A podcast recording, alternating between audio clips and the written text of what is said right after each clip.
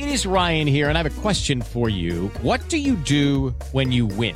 Like, are you a fist pumper? A woohooer, a hand clapper, a high fiver. I kind of like the high five, but if you want to hone in on those winning moves, check out Chumba Casino. At ChumbaCasino.com, choose from hundreds of social casino style games for your chance to redeem serious cash prizes. There are new game releases weekly, plus free daily bonuses. So don't wait. Start having the most fun ever at ChumbaCasino.com. No purchase necessary. BGW. Void were prohibited by law. See terms and conditions. 18 plus. Papo com o Anjo. Olá, bem-vindo ao Papo com Anjo, esse podcast que é parte integrante do projeto O Anjo Investidor, esse programa que acontece aqui na Jovem Pan todas as quartas-feiras às 9 horas da noite. Esse programa que está ajudando muita, muitos startups, muitos empreendedores e que a gente é, oferece é, investimento e ajuda e apoio, mentoria para muita gente e muitas startups. Bem, Hoje, aqui no Papo com o Anjo, eu trouxe um convidado muito especial que vocês vão conhecer daqui a pouco. É o pai da Bela e do Theo. É o marido da Fabi. Isso aí. Esse cara é autor de um best-seller, um dos livros de negócios mais vendidos do Brasil. Senhoras e senhores, Caio Carneiro. Obrigado, João. Estou muito feliz de estar aqui. Muito Extremamente bem. feliz e já de antemão pedindo desculpa a quem nos ouve, quem nos assiste pela minha rouquidão. Fiz um evento deu um problema no microfone. Você sabe, quando a gente está no palco não dá para não ter a contribuição e entrega máxima. Continuei mesmo assim, mas hoje eu tô aqui, mas não tem problema porque foi, foi maravilhoso. Esse papo vai ser muito interessante porque o Caio, ele é um grande empreendedor, é um pensador, é um palestrante internacional, um cara que sabe muito, um, um ótimo relacionamento com todo mundo, querido por todos, mas o Caio é também investidor. E esse programa tem que falar de investimento, Caio. Eu preciso que você conte tudo para quem está nos ouvindo. Claro. Que tipo de investimento você faz? Ótimo. Primeiro, contextualizando como começou minha carreira, hum. conhecendo muito jovem empreender, o DNA mais comercial desde a época da escola. E nisso meu avô percebeu essa aptidão minha. Aos 17 anos ele me chama para trabalhar junto com ele. Meu avô, típica da história daquele cara que veio do interior de São Paulo sem nada, se transformou num grande patrão. Grande Aviana, né? Ele, isso. Na verdade ele não mora lá, minha família mora lá, ele mora em Alto de Pinheiros. Uh, começou uma uma metalúrgica. Eu fabricava, fabricava, fabricava peça para carro, caminhão e trator, rolamento de homocinética, embreagem, manga de eixo. E chamo para trabalhar com ele aos 17 anos de idade. E meu avô me ensina todos os princípios da liderança, uh, me ensina desde como chegava uma chapa de ferro da Gerdau, como saía um rolamento de homocinética. E a gente cresce pra caramba. Só que aos 23 anos de idade tem uma passagem na minha vida que mudou. Meu avô infarta na minha frente. Lembra da, em 2008, quando teve aquelas crises nas montadoras? Uhum. Eu lembro que uma grande montadora cancelou um pedido gigante. Meu avô ali no telefone caiu na minha frente. Eu nunca tinha visto alguém passar mal. Nisso, graças a Deus, meu avô não veio a falecer. Mas três meses, quando ele voltou depois do hospital, aquilo mexeu um pouco comigo. Fui buscar o meu caminho, porque ah, por mais que a metalúrgica sempre peguei muito carinho, não era aquilo que pulsava o meu, o meu DNA. Eu acho que, como todo investidor, como todo empreendedor, se não tem a paixão, se não tem o tesão, essa é a palavra, no, só tem o bom e é o inimigo do ótimo. Foi quando eu me envolvi com a venda direta em 2010 para 2011 e aí minha carreira acentuou uh, consideravelmente. E aí, enfim, você já vendia lá na metalúrgica? Eu que cuidava de compra e vendas. Eu, as então, duas pontas. Sempre, você... sempre fui um ótimo negociante. Muito Sim, fui um ótimo. Eu sempre gostei dessa área comercial. Uh, meu avô sempre me ensinou, filho, quem domina a arte das vendas. Não importa se o mercado está em crise, porque crise é redução da demanda. Né? E você vê a, a, a PIBs caindo, empresas crescendo. Quem domina vendas, quem se comunica bem. Quem se comunica bem, ele vai contra a maré, ele, ele, ele, ele, cria demanda, né? Ele vai buscar, em vez de ser reativo, ele é muito proativo. Então sempre dominei muito bem isso. Me ajudou muito na minha carreira. E aí na venda direta, meu negócio acentuou. Sou um distribuidor de uma empresa norte-americana, tenho uma extensa equipe comercial, distribuo produtos todos voltados para nutrição. Até hoje? Até hoje. Hoje é o meu foco principal, hum. é o que eu gosto, né? Sempre gostei de, de liderar a equipe de vendas distribuo produtos em mais de 65 países. Hoje no Brasil nós somos o maior comprador de colágeno do Brasil, da América Latina, uhum. na verdade. E, e aí, aumentando a minha renda, vai para um segundo passo, né? Porque crianças poupam, adultos investem. Eu vi que era uma habilidade a ser construída, sempre investi muito no mercado financeiro. Foi o que eu estava falando até antes de a gente ligar o microfone. Agora com essa tendência de redução de, da, da, dos juros, taxas, né? das taxas de juros, não é mais como antigamente. Então tá muito propício para você, né? A bolsa tá em alta, né? Todo mundo falando mais em bolsa em renda variável, mas o mercado de startup, você tem uma parcela enorme nisso, educando pessoas nesse ecossistema, trazendo pessoas para esse jogo. Quantos milênios que vêm falar comigo e conhecem o teu trabalho ah, e, e- e falam assim, puxa, Caio, o que, que você acha dessa ideia? O que, que você acha desse projeto? Então, eu não podia deixar de começar o teu programa dando parabéns para essa iniciativa que eu acho animal. Legal, legal demais, obrigado. E aí, depois do seu, dessa passagem, é, depois da, da metalúrgica, veio a venda direta. Isso. E logo na sequência, lá para 2017, você lança o Seja Foda, esse livro incrível que é, é- é reconhecido como o livro de- mais vendido de negócios do Brasil. Me sinto muito honrado. Há 100 semanas já nesse da Veja dos Mais Vendidos e o hábito da leitura mudou a minha vida, João. Ah, uma vez um amigo meu norte-americano me falou, Caio, leaders are readers. Líderes são leitores, porque eu não tinha o hábito de leitura, vou ser honesto. Até os 20 anos nunca tinha lido um livro inteiro. Para não falar que eu não tinha lido um livro inteiro, vou ser mais honesto ainda. Eu tinha, eu, eh, tinha lido apenas um livro, O Suave Veneno do Escorpião, Bruna Surfistinha. Porque a Raquel, na vida real, estudou comigo. Ah, tá. Ela era da mesma turma que eu, não da mesma sala, mas era da mesma série, duas turmas Mas você pro lado. usou o serviço lá? Ah, não. mas eu tive curiosidade, porque foi um fenômeno a história da, daquela menina. Mas aí depois comecei a, a, a- ler, a leitura entrou, meus grandes mentores, as grandes dicas, os grandes insights, ou eu peguei através de um vídeo, através de um livro, que o livro para mim é o passaporte mais econômico Olha que coisa, né? conteúdos. Ele começou a ler aos 20 anos, eu comecei a ler aos 36. Olha que loucura. 36 anos, tenho seis livros publicados. Isso é muito legal ser falado hoje, porque tem gente que acha que é muito tarde para se começar alguma coisa. Exato. E não, não né? tem, não tem, tem empreendedores com 75 anos, 80 an- anos, começando a empreender agora. Uhum. A idade média do empreendedor brasileiro, não sei se você sabe, é 40 anos. Não, que uma coisa boa, né? Então você com 20 começou o hábito lá da leitura e começou a, a buscar o teu próprio destino, ser protagonista do teu próprio destino. Isso é muito legal. Então, me fala do Ah. Seja Foda, que é o teu livro muito bacana, que ajuda tanta gente. 500 mil cópias ou mais? Como é que tá isso? Passou em junho de 500 mil cópias, de meio milhão de cópias, até a editora Buzz acabou lançando uma, uma edição comemorativa, que é o Black Edition, que é uma capa para celebrar junto com o autor. E eu me sinto muito honrado por isso, sabe? De poder, o que eu recebo de mensagem das pessoas indo ao trabalho, voltando para casa, ou num criado mudo. Você Então, esperava por isso? Esperava, já Esperava. imaginou chegar nas Eu 500 acho que mil a, a cópias? primeira dica para todo mundo aqui é que o sucesso tem que ser esperado. Ah, é? Eu, eu, eu não gosto daquelas pessoas que falam, nossa, o, o meu negócio deu certo, mas nem sei como eu cheguei aqui. É um perigo isso. É, eu, eu, sem falsa modéstia, eu dei 110%. É lógico que a gente às vezes não prevê a velocidade. Às vezes a gente não prevê, eu não previa que no primeiro ano seja foda, ia ficar viral daquele jeito. Mas eu sabia que ia muito bem o livro. E como é que, por que que você diz que já apanhei da minha expectativa? Esse é um, um texto que você colocou no Instagram ce- recentemente. Por que, que você fala isso? Porque eu aprendi, eu, eu sempre fui um cara que. Eu aprendi, assim, caindo que expectativa não gerenciada causa frustração. E eu, por exemplo, sou um cara que Então, mas você tinha expectativa de fazer as 500 mil cópias, meio milhão de livros.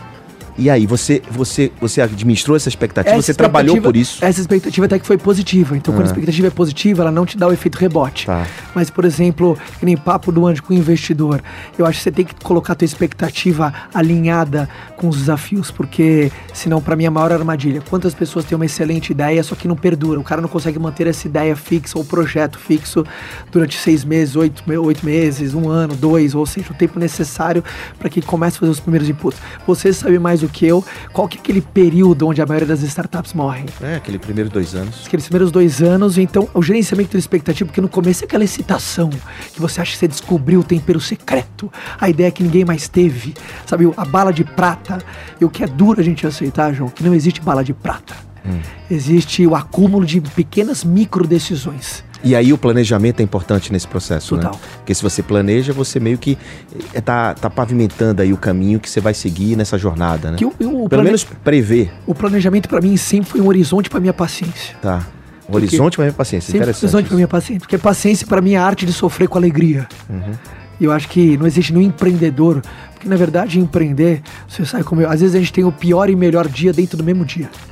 Exatamente. Às vezes a gente acorda com um e-mail que teve algum cancelamento, aquilo não, não deu certo, aquela oportunidade não rolou. Aí a meio-dia, às vezes, volta um resgate. Não, eu acho que vai dar. Aí às quatro da tarde cancelou de Cheio de novo. esperança, né? É cheio de esperança. É, então o dia é- que empreender é uma montanha russa, né? Você vai em altos e baixos e tal. E pra mim é o que tira. Eu não tenho esse dado, que eu gosto de ser mais estatístico, mas eu acho que é o que tira a maioria das pessoas do jogo. O Caio é um cara de bolso cheio, mas de um ego pequeno. Um cara é um, o Caio é um cara que é, eu admiro ele pela, pela, pela força do relacionamento dele. Ele não tem uma pessoa que, do mercado, desse mercado que a gente vive, de investimento, de empreendedorismo, esse mercado de comunicação, e, e muitas vezes são palestras que a gente faz por aí afora, e sempre eu encontro alguém falando bem do Caio. E bolso cheio, Caio, o que, que você faz com esse dinheiro, cara? Hoje o meu principal foco, se bem que está mudando muito, a maior parte que eu invisto é no mercado financeiro. Minha, minha principal parceira hoje é a XP. Muitas pessoas têm curiosidade de saber até onde que eu opero, mas eu tô bem sincero que mais ou menos de um ano e meio para cá, ah, principalmente com essa fomentação do ecossistema de startup, comecei a dar muito olhada. Já ah, sou um entusiasta do mercado, já investi, estou com o, quase oito Uau, oito startups no portfólio. Tem que investir junto comigo agora. Eu sei disso, eu vamos sei, lá, tô louco vamos. pra ir na Bossa Nova. Muito bacana, olha aí. Tô louco pra ir na Bossa Nova. Você sabe que uma colega seu, Fernão, tá lá, né? sei, sei, tá indo super bem, sempre fala. é, meu- meu padrinho de casamento. E é, gente Meu boa. padrinho de casamento. Eu acho que isso é o mais importante dentro de um. Muita, muita, muitas pessoas não têm noção do poder do, sabe, do seu ciclo, do seu sistema de apoio, né? Das pessoas que estão ao seu redor. Grandes oportunidades apareceram por estar do lado de pessoas boas, pessoas que querem, pessoas com ambição de querer mais e melhor, sabe? Então, isso foi Que genuinamente quer o teu bem, né? Que genuinamente quer o seu bem. Porque nesse mercado tem, tem muita gente de ego inflado, né? E aí não, não- consegue. Sabe uma coisa, até uma coisa que é um alerta que, que eu faço pra todo mundo. Por mais que eu sou novo, eu me considero muito novo. Você- qual é a tua idade? 33? idade de Cristo. Eu comecei ainda na velha guarda. Meu primeiro CNPJ foi com 18 anos de idade, que foi a metalúrgica. E aí depois tive. Mas você era sócio da metalúrgica. Era, tinha, tinha 20%. Era sócio da metalúrgica. Depois você vendeu? Vendi minha parte. Vendi em 2010 para 2011. Ah, fiz meu exit. Demorou um ano para eu sair, mas, mas fiz. Ah, acontece um fenômeno hoje, João. Hoje a gente tira selfie com as pessoas na rua. Não é verdade, não? A gente tira É, selfie. exato. E eu lembro que há, há mais ou menos 16, 17 anos atrás, ah, eu lembro que os meus amigos, papo de escola, meus amigos, o que, que você vai fazer? Vou fazer engenharia. E você? Vou fazer direito. E você, Caio? "Oh, acho que eu vou fazer administração. Ih, então tá perdido na vida. Quem fazia administração era as pessoas eram meio motivo de chacota, não tinha o, o status. E você hoje. fez o que finalmente? Eu fiz administração. Mas- Eu fiz publicidade. Tá. Fiz publicidade durante dois anos, mas eu vi que não era minha praia. E o que, o que você extrai disso daí tudo? Que aprendizado você. Da faculdade? Da faculdade. Sinceramente falando. O aprendizado que eu vi da faculdade é que nada, nada vai te ensinar mais do que a prática. Que é a prática, exatamente. Nada vai te ensinar mais do que a prática. Hoje o que eu conheço de pessoas que têm obesidade mental, a pessoa assim, o índice de acúmulo de informação é tão excessiva por um mundo extremamente conectado e de fácil acesso. Hoje o YouTube é uma faculdade. Né, mas a pessoa, porque ah, conhecimento libera dopamina, que é o neurotransmissor da realização e do avanço. Então você ler, um livro, por mais que eu escrevi um livro, eu tenho que deixar o nosso ouvinte que nos assiste aqui ciente. Ninguém muda a vida sublinhando livros. Então a aplicabilidade sempre funcionou muito na minha vida. Eu nunca fui um bom aluno, mas não por por ah, desobediência, não por impetulância, e sim porque não, não- não- algumas coisas não faziam sentido. É lógico que a educação ela é primária, dependendo da, da tua escolha, vai ser uma passagem obrigatória, mas o meu sonho é ver cada vez mais faculdades ensinando, por exemplo, oratória, finanças pessoais, Matemática, negociação. tecnologia, negociação. Negociação, que é uma coisa que é intrínseco a qualquer grande profissão e A gente, Brasil. infelizmente, na administração também fiz, a gente aprende a administrar as coisas dos outros e não as nossas. Justo. Contabilidade 1, 2, 3, quer fazer balanço dos outros. Dos outros, exatamente. Então, uma coisa que. E eu já tinha negócio na época. Ah, tá. Então, pra mim, a minha sensibilidade era um pouco mais baixa. Mas me fala, quem é mais velha, a- a Bela ou o Theo? A Bela A Bela. A Bela. E, e você, a Bela tem quatro. tem quatro. E aí? E aí, você olha pra Bela, porque seu, seus, seus pais, com certeza, seus tios, seu avô, olha assim, queria que você se formasse, queria que você. E aí? E você quer o que da Bela? Olha, isso na minha casa rodou muito, né? Porque eu tenho duas irmãs. Uma fez enfermagem, outra fez direito. Meu pai fez direito no Mackenzie. Mas é impressionante, eu tenho que dar alerta pra todo mundo. eh, nada, eh, nunca faço apologia não ao conhecimento, ao contrário. Mas você tem que entender que não existe caminho certo ou errado, existe caminhos. Você não pode escolher um caminho e reclamar dele. Mas eu vi que o indicador universal que você está andando para frente é os seus resultados. É impressionante. Hoje muitas pessoas falam assim: Poxa, Caio, ainda bem que você fez isso por causa do resultado. Então, se você está sendo puxado para baixo, se alguém te, que- te critica, condena suas decisões ou critica suas escolhas, é porque ainda você não tem um resultado, porque ele é magnético.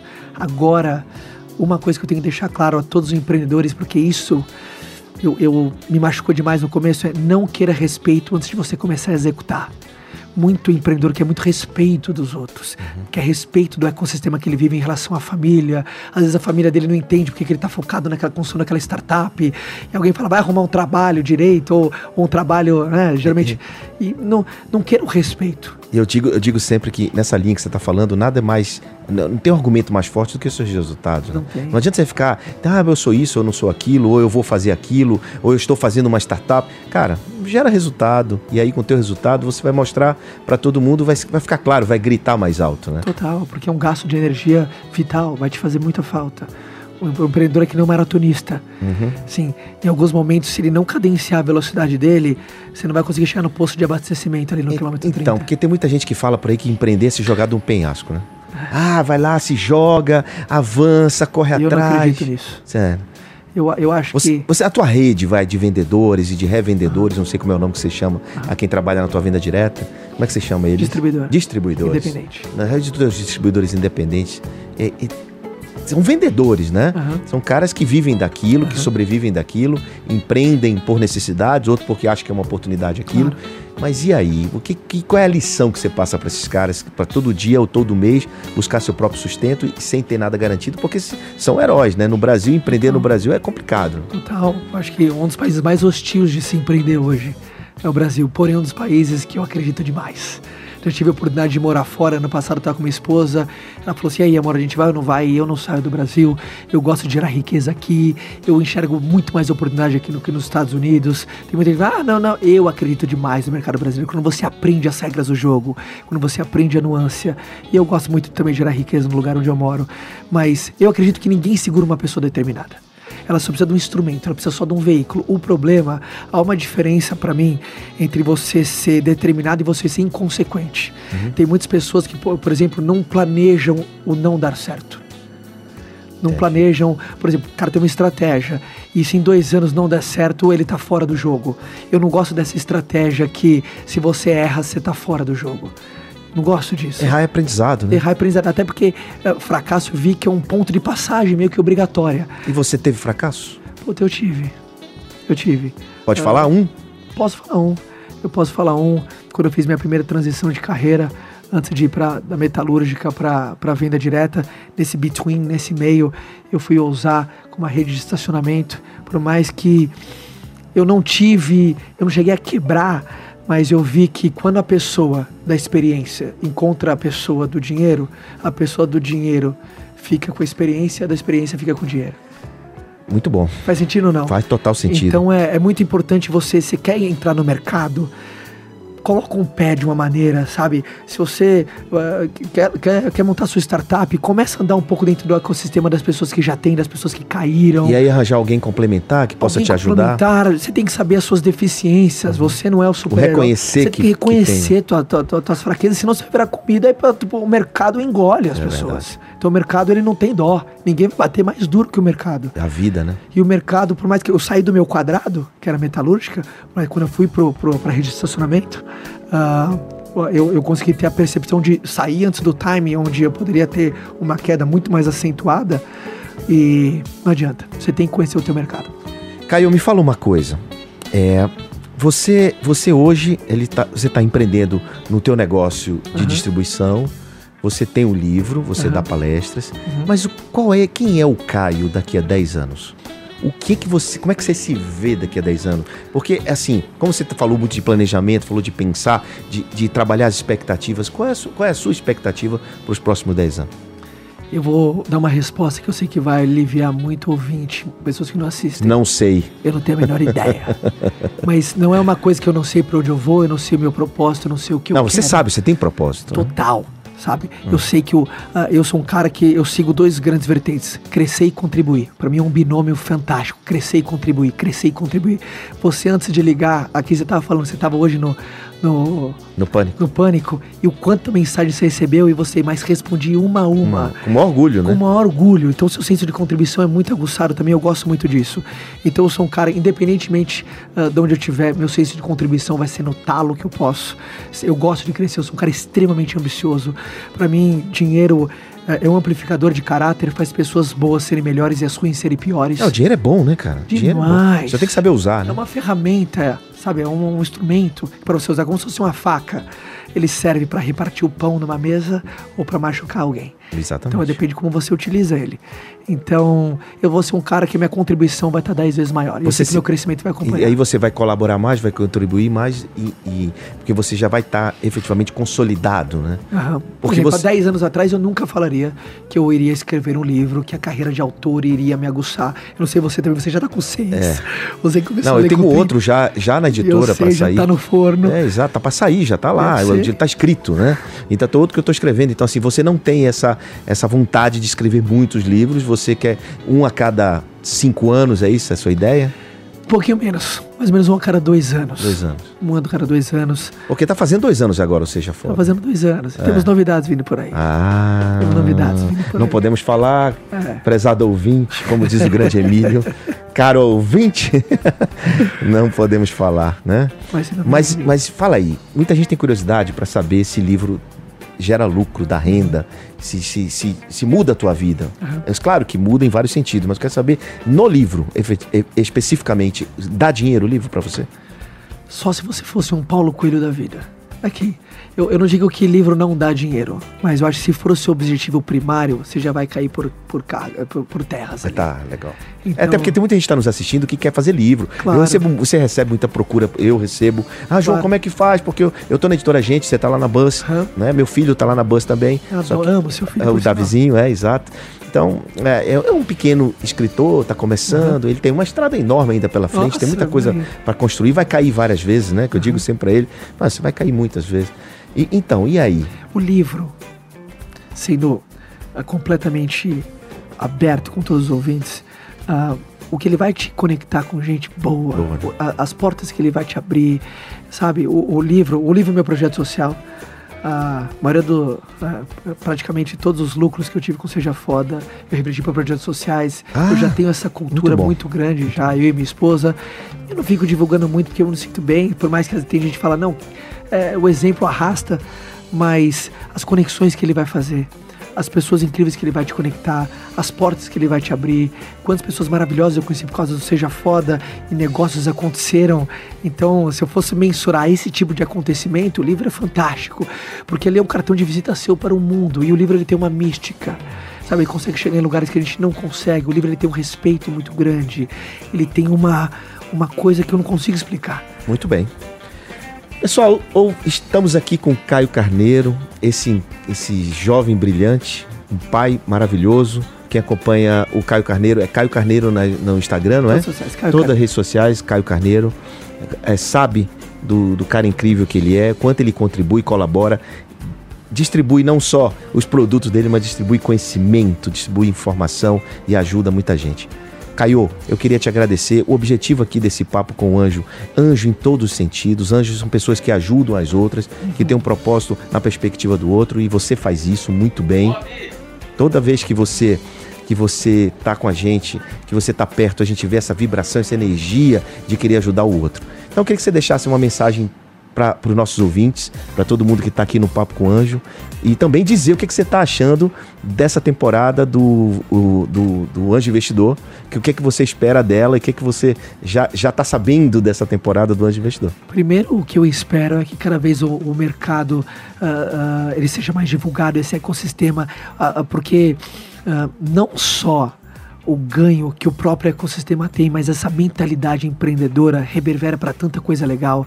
Sabe, o que eu vejo, a coisa mais incrível, às vezes ver jovens de 20, 25 anos, sabe, focados em fazer a diferença e ver impacto. O que eu vejo pessoas observando grandes problemas, sabe, um monte de problema que tem no mundo. Como é que eu Querendo posso... resolver problema. Quero resolver problema, então isso eu acho fantástico. Por isso eu tô vibrando, tô torcendo e já sou um fã assíduo do programa. Bacana. Gosto muito da sua iniciativa, por isso desejo sucesso. Sei que já estreou com, os, vou falar com o pé direito, com os dois pés e, e só tende a, a crescer. E se eu vou dar uma dica final, uma frase final para quem nos assiste, para quem nos ouve, Ouve aí, ouve aí, ouve aí. você nunca vai ser ótimo antes de ser frequente. Frequente. Você nunca vai ser bom naquilo que você faz pouco. Então, se eu vou dar uma dica para todo mundo que tá assistindo, é faz mais. Sempre dá para fazer mais. Dá pra fazer mais, mas com frequência. Com frequência. A frequência que manda. Porque o mundo pode fazer tudo por você, menos a tua parte.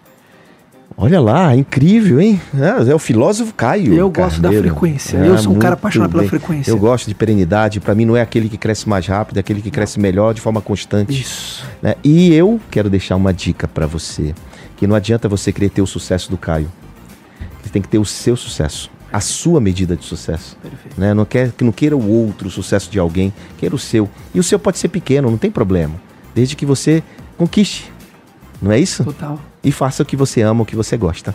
Perfeito. Obrigado demais do fundo do coração. Muito bem você estar aqui. É o, é o segundo episódio. Estou muito feliz de você ter vindo. E vocês que estão com a gente aqui no Papo com o Anjo, muito obrigado pela audiência. Muito obrigado por ter assistido e até o próximo episódio. Valeu! Tchau. Papo com o Anjo.